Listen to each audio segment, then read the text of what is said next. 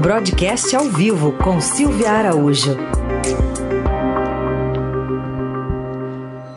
Tudo bem, Silvia? Bom dia.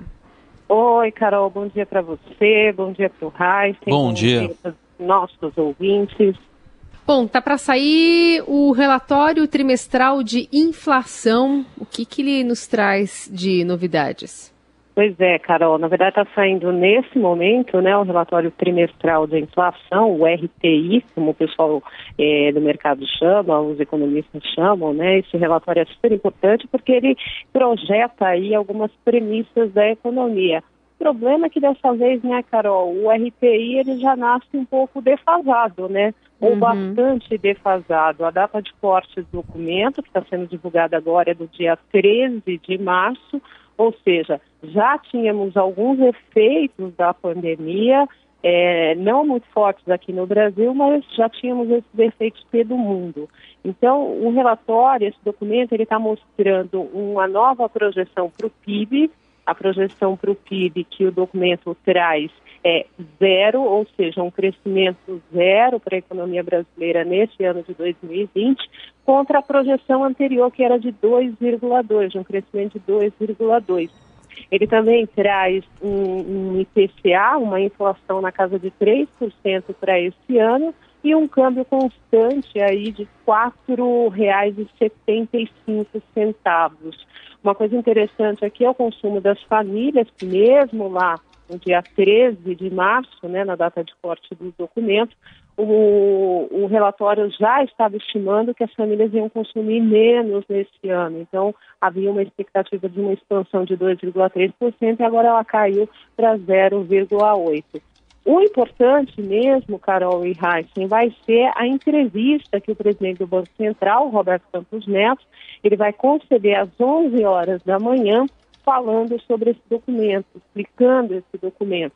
Ou seja, imagina, as perguntas dos jornalistas vão ser justamente essas, se essas previsões já estão totalmente defasadas e se o, o presidente do Banco Central trará nessa entrevista novas projeções para esses indicadores da economia. Sim. Outro assunto que deve dominar esse, essa entrevista, o IBCBR, né, que, que é a prévia é... do PIB, também sai hoje, né?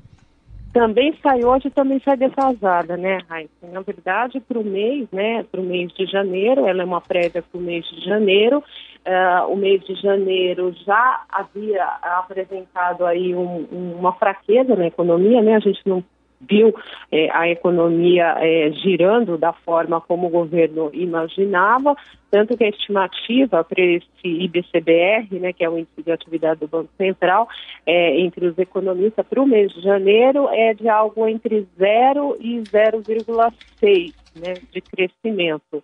Então, é outro indicador que o presidente do Banco Central deve comentar nessa entrevista. Agora, um detalhe interessante, Heisen Carol, é que há algumas uh, instituições financeiras, alguns organismos internacionais já estão falando em recessão, em recessão muito forte para o Brasil nesse ano de 2020. A agência de classificação de risco Moody's, por exemplo, Ontem, ela fez uma estimativa de que nesse ano os países do G20 vão apresentar uma contração na economia, ou seja, um PIB médio negativo de 0,5 e para o Brasil, a Moody's estimou um PIB negativo de 1,6 para o Brasil nesse ano de 2020. E tem gente ainda muito mais pessimista que a Moody's, pois as, as estimativas das casas brasileiras, dos bancos de investimentos brasileiros, elas vão de um, de um PIB negativo de 2 a 3% para esse ano de 2020, ou seja, tem muita. O governo vai ter que é, se virar aí de alguma forma para estimular a economia para que esse esse crescimento negativo, né, estranha até essa expressão, mas essa expressão que é utilizada, esse crescimento negativo do produto nesse ano não seja tão, tão forte, essa queda não seja tão expressiva quanto essas casas mais pessimistas estão esperando. Bom, de qualquer forma, o crescimento do PIB, é, pensando né, num, num cenário já de 2020, claro, vai ser bem menor se não for negativo, né, o, o Silvia? E além de tudo, a gente tem algum tipo de demora, dá para chamar assim. É, a gente conversou agora com o presidente da CNI, ele falando sobre uma morosidade do governo em tomar medidas é, e que deem alguma sinalização. Ele fala que não dá para trabalhar sem ter um mínimo de previsão do que vai acontecer por parte, por exemplo, do governo em relação a financiamentos, em relação à, à parte econômica é, de amparo né, às empresas, às indústrias, por exemplo, ou aos tra trabalhadores. Está faltando ainda também essa, esse aceno mais, mais pragmático do governo nesse sentido? Pois é, Carol, foram anunciadas aí várias medidas por parte do governo, mas até agora nada entrou em prática, né? Então tem muita coisa que o governo fez via projeto de lei e isso depende, depende é, da aprovação da Câmara e também do Senado Federal. Então, muitos das, uh, dos anúncios que foram feitos até agora, de efetivo, a gente não teve nada na economia.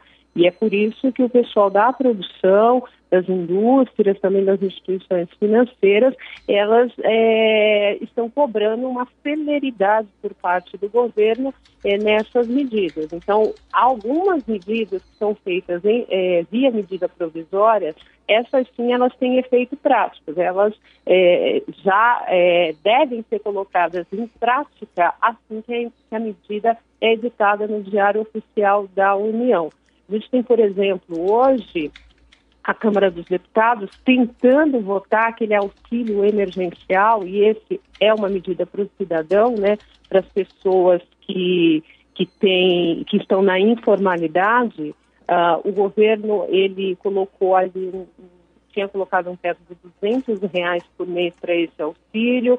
Ontem, uma negociação é, foi até 300 reais mas o relator da matéria na Câmara está querendo um auxílio emergencial de 500 reais. Então, assim, até para as medidas emergenciais existem muita briga, muita negociação e o que deveria ser emergencial acaba demorando um pouquinho mais para ser efetivado.